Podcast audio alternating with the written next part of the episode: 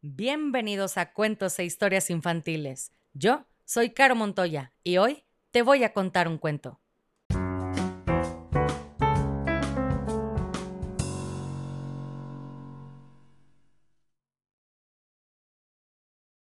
Hoy le dedico este cuento a Hanna Daniela Roblero Ocaña, que cumple cuatro años. Ella nos escucha desde San Cristóbal, Chiapas, México. Muy feliz cumpleaños para ti. Y Hanna Daniela, aquí va tu cuento. El cuento del día de hoy se llama Marta y la bicicleta, escrito por Germano Suyo, ilustraciones de Albertine, traducción de Julio Guerrero. Y dice así. Marta Vive en un pueblo tranquilo que tiene tres granjas y solo doce habitantes. Marta es una vaca naranja que no se parece a ninguna otra vaca del mundo. El señor Pincho es su dueño y está muy orgulloso de ella. En el cercado donde vive, la hierba es deliciosa. Además, desde ahí tiene una bonita vista sobre la colina y puede ver los trenes pasar. A las amigas de Marta les encantan los trenes, pero a ella no le gustan las máquinas que hacen mucho ruido. Ese domingo por la tarde es fiesta y una carrera ciclista pasa por el pueblo. ¡Qué rápido van los corredores y qué elegantes! y qué silenciosas son sus bicicletas, dice Marta.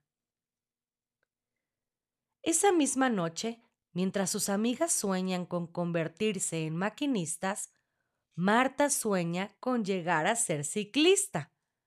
Pero para cumplir su sueño le hacen falta una bicicleta. Y duda mucho que el señor Pincho vaya a regalarle una por su cumpleaños. Por eso, cuando anochece, Marta se acerca a la chatarrería del pueblo con una linterna. Necesita dos ruedas, un manillar, un sillín, dos pedales y un cuadro. Y sería genial encontrar además un timbre que haga rin rin. Marta se lleva las piezas al taller del señor Pincho.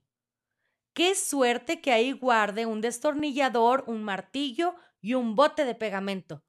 Con todas estas herramientas, monta la bicicleta y la pinta de color verde. Pero todavía falta lo más difícil. Marta no ha montado una bicicleta en su vida y debe aprender. Al principio no es muy divertido porque se cae a menudo y se araña el morro y los cuernos. Pero Marta es una vaca valiente. Consigue incluso hacer algunas acrobacias, como manejar el manillar con una de sus patas traseras o pedalear con las dos de adelante. Un año después, como Marta se siente ya muy cómoda sobre el sillín, decide apuntarse a la gran carrera. La salida está en el pueblo de al lado. Hay mucha gente y Marta se pone nerviosa. Pero no es momento para dudas. La carrera va a comenzar. ¡Adelante! Rápidamente, Marta demuestra su estilo. Con la cabeza baja, la cola levantada, pedalea como una loca. Ni siquiera el gran campeón Segolín, que ha ganado tres veces la carrera, puede alcanzarla. Poco a poco va dejando atrás el pelotón. Parece que vuela. Marta llega a la meta con más de un kilómetro de ventaja sobre los demás ciclistas, todo el mundo grita y aplaude para celebrar su victoria. Marta sube a lo más alto del podio para recibir su medalla, un reluciente neumático de oro. Mañana su foto aparecerá en todos los periódicos. Es su gran momento de gloria. Cuando Marta vuelve al cercado del señor Pincho, descubre después de la carrera Todas sus amigas también montan en bicicleta y hasta preparan un número de circo. Vaya, Ahora que todas van en bicicleta, tendré que encontrar otra cosa que hacer, se dice Marta, que está muy orgullosa de ser naranja y diferente. Y en ese momento, un globo de colores pasa cruzando el cielo.